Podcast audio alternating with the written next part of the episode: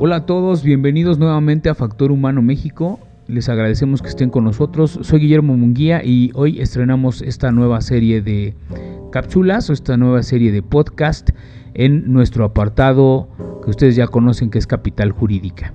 Analizamos temas legales adaptados a la vida cotidiana y hoy no es la excepción. Vamos a tratar un tema que está muy muy presente en la actualidad en el mundo del derecho y en todo el ámbito jurídico y que le va a servir muchísimo a defensores de derechos humanos, a abogados y abogadas que se dedican a cuestiones de violencia, violencia familiar, a temas de derecho familiar y demás. Es el tema de los micromachismos, cómo lo podemos entender, de dónde surgieron, qué son y cómo podemos identificarlos, eh, porque son una forma de violencia. Les repito, soy Guillermo Munguía, bienvenidos a, Factor Humano México y pues vamos adelante. Recientemente el exministro de la Suprema Corte de Justicia, el ministro presidente de la Suprema Corte de Justicia, Arturo Saldívar, eh, en su cuenta de TikTok, que por cierto les recomiendo que la sigan, eh, sacó un video donde habla de precisamente el vocablo de los micromachismos y cómo la Real Academia de la Lengua ya lo reconoce como un término ligado al idioma español o parte del idioma español.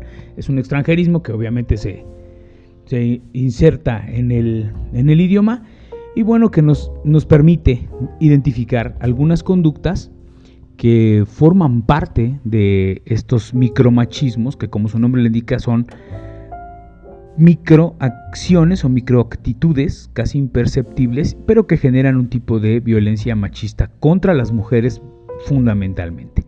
Vamos a analizar el primero de ellos. El primer concepto que vamos a analizar y que me gustaría de paso decir que son términos novedosos para conductas añejas es el spreading o spread que significa que los hombres se sientan con las piernas muy abiertas ocupando un espacio que realmente no necesitan, es decir, se esponjan en algunos eh, espacios que son de uso público o donde tienen que compartir con otras personas, no solo con mujeres, sino con otros hombres, con adolescentes, con niños, con ancianos, etc.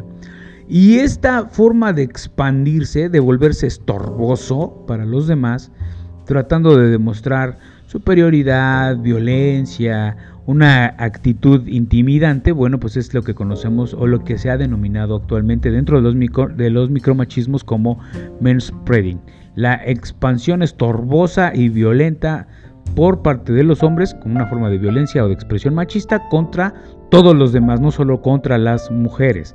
Entonces, ese sería nuestro primer concepto. Estos conceptos los vamos a encontrar uh, pues, por toda la red pero fundamentalmente yo les recomendaría buscar tres fuentes, que es campusgénero.inmujeres.gov.mx, campusgénero, eh, ese tiene que ver obviamente con la Secretaría de Gobernación, otro que es universidad.com.ar, micromachismos, términos novedosos para comportamientos antiguos, ahí lo van a encontrar también, y en www.gov.mx,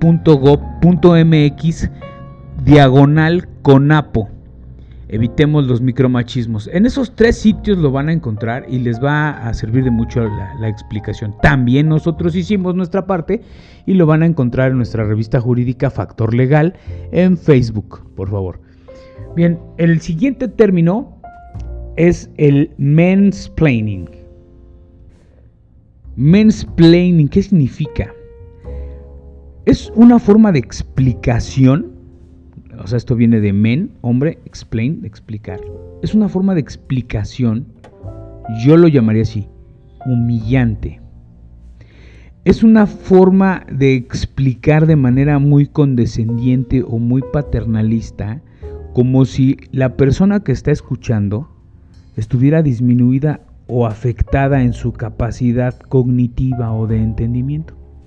No sé si a ustedes les ha pasado, yo lo escuché muchas veces en la administración pública, que algunos servidores públicos o jefes de unidad, mandos medios, etcétera, se, dirigían hacia su gente A ver, te lo voy a explicar memo nuevamente como si tuvieras dos años. Parece que no me entiendes. Te lo voy a explicar con peritas y manzanitas. Esas expresiones denotan una forma de machismo. Porque además les voy a decir que la mayoría de las personas a quien se dirigen este tipo de explicaciones es a las mujeres porque son quienes se encargan, por ejemplo, de las actividades administrativas, de las actividades secretariales, etc. Y reciben precisamente las instrucciones de esta manera. No es la generalidad, pero la mayoría de las veces pasa, y no solo en el ámbito privado, digo, sí privado, en las empresas, eh, etcétera, sino también en lo público en las oficinas públicas con mucha más fuerza y mucho más eh, opacidad, ¿no? mucho menos visiblemente. Pero un espacio donde yo he notado y creo que es nuestra responsabilidad señalarlo y ustedes coincidirán, que sucede mucho más este mansplaining es en las universidades. En el ámbito académico se da y se da de una manera eh, de verdad eh, muy cuestionable, de una manera muy exagerada y muy frecuente. Yo recuerdo por ahí, por mi, en mi paso por, por, la, por, la, escuela, por la academia, eh, un profesor que así se dirigía a las alumnas. A ver, eh, Fulanita, le voy a volver a explicar como si tuviera tres años, como si no estuviera entendiendo que parece que no está aquí. Y terminaba diciéndoles frases como, ¿Por qué no mejor se consigue un curso de, uñas de gel o para servir gomichelas en Tepito o para cortar el cabello? Porque en esto, en esto del derecho no, creo que, tenga mucho éxito.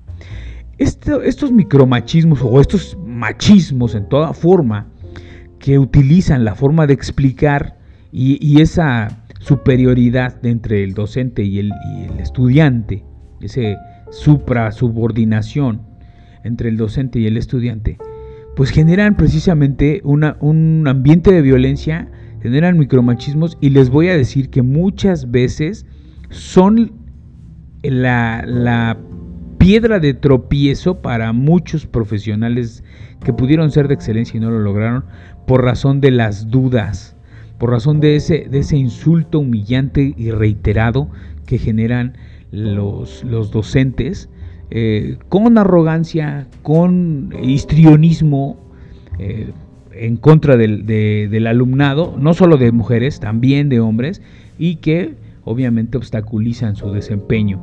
He tenido casos en, el, despacho donde ha sido necesario eh, vincular a, proceso a través de carpetas de investigación a docentes que se niegan a entregar calificaciones en algunas materias, imagínense nada más. Entonces, por esa razón ya no se pueden titular. Bueno, una serie de, conductas anómalas que se han ido despejando, se han ido ventilando en algunos círculos de, promoción de los derechos de las mujeres en las universidades y qué bueno. Entonces, ahí queda mansplaining, la forma insultante de reducir la capacidad de entendimiento de una mujer y explicándole de manera ultra paternalista y condescendiente. Seguimos.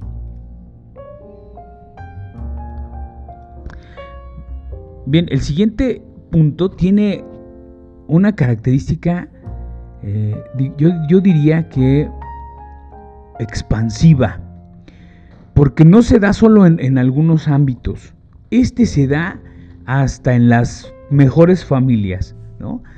Eh, el término se, se define como men interrupting, Men interrupt. Ese sería como los vocablos, ¿no? Y no, no es otra cosa más que interrumpir, o sea, la, la forma en que un hombre interrumpe normalmente a una mujer. Les voy a pedir que busquen una página que es www.womaninterruptedapp.com así como suena, womaninterruptedapp.com y es una, una aplicación para el teléfono celular que les va a servir para cuantificar las veces que son interrumpidas las mujeres en una conversación o al momento de decir un, discurso o de exponer una idea. Dentro de la presentación de esta aplicación les va a encantar porque vemos como, por ejemplo, actrices y, cantantes, artistas como, como Adele o, como, eh, bueno, algunas actrices de Hollywood, que no, recuerdo ahorita su nombre, pero Taylor Swift, etcétera, son interrumpidas en eventos públicos eh, de cadena nacional o muy importantes como los premios Oscar, los Grammys, etcétera, por otros eh, actores o por otros conductores y que de verdad, de verdad se aprecia cómo literalmente las silencian para dar paso ellos a su exposición o para dar paso a su explicación o a la de otro hombre. Y en el video de la presentación van a encontrar, son tres videos diferentes, van a encontrar ahí como cómo se, cómo se materializa el, el interrupting en eh, el ámbito publicitario, en el artístico, en lo académico, en el periodismo, en la política, etc. Es importantísimo descubrir esto y, sobre todo entenderlo para asumir una, postura positiva respecto del discurso que las mujeres tienen que aportar. Esta forma de interrupción, esta, esta forma de violencia machista de silenciar, es muy común. Yo creo que prácticamente todas las mujeres lo han vivido y, aprovecho aquí para hacerles, para darles un dato. El INEGI, de acuerdo a su, encuesta sobre, hogares y violencia, determinó que entre el 2019 entre, el 2000, sí, antes de la pandemia, el 2019 y de esta fecha aumentó la violencia contra las mujeres o la percepción de violencia contra las mujeres 8 puntos. Esto es muchísimo si lo vemos en estos términos, fíjense bien. Entre, el año 1997 y el 2015, que empezó ese estudio, esa la cifra se mantuvo muy estable en un 70%, 70.5%, todos esos años. La violencia que se percibía o que se denunciaba de alguna manera de mujeres de entre 15 años y más equivalía a que todas las que de todas las mujeres en México el 70% había sufrido una forma de violencia. Pero entre estos últimos tres años de pandemia, dentro de estos tres años de pandemia, aumentó 8 puntos. Es decir, que ahora el 78.5% de las mujeres de entre 15 y más años han sufrido algún tipo de violencia.